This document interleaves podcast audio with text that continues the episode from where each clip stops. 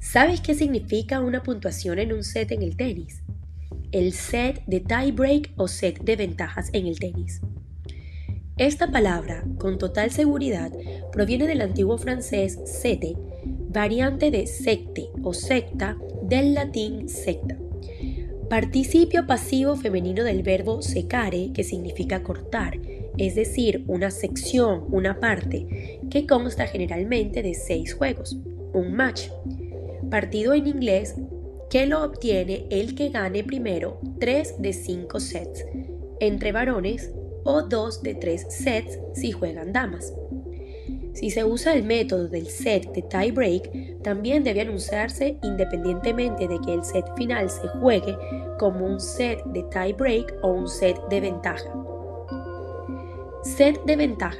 El primer jugador o equipo que gane 6 juegos ganará el set siempre que haya un margen de ventaja de dos juegos sobre el contrario. Si es necesario, el set se prolongará hasta que se haya conseguido ese margen.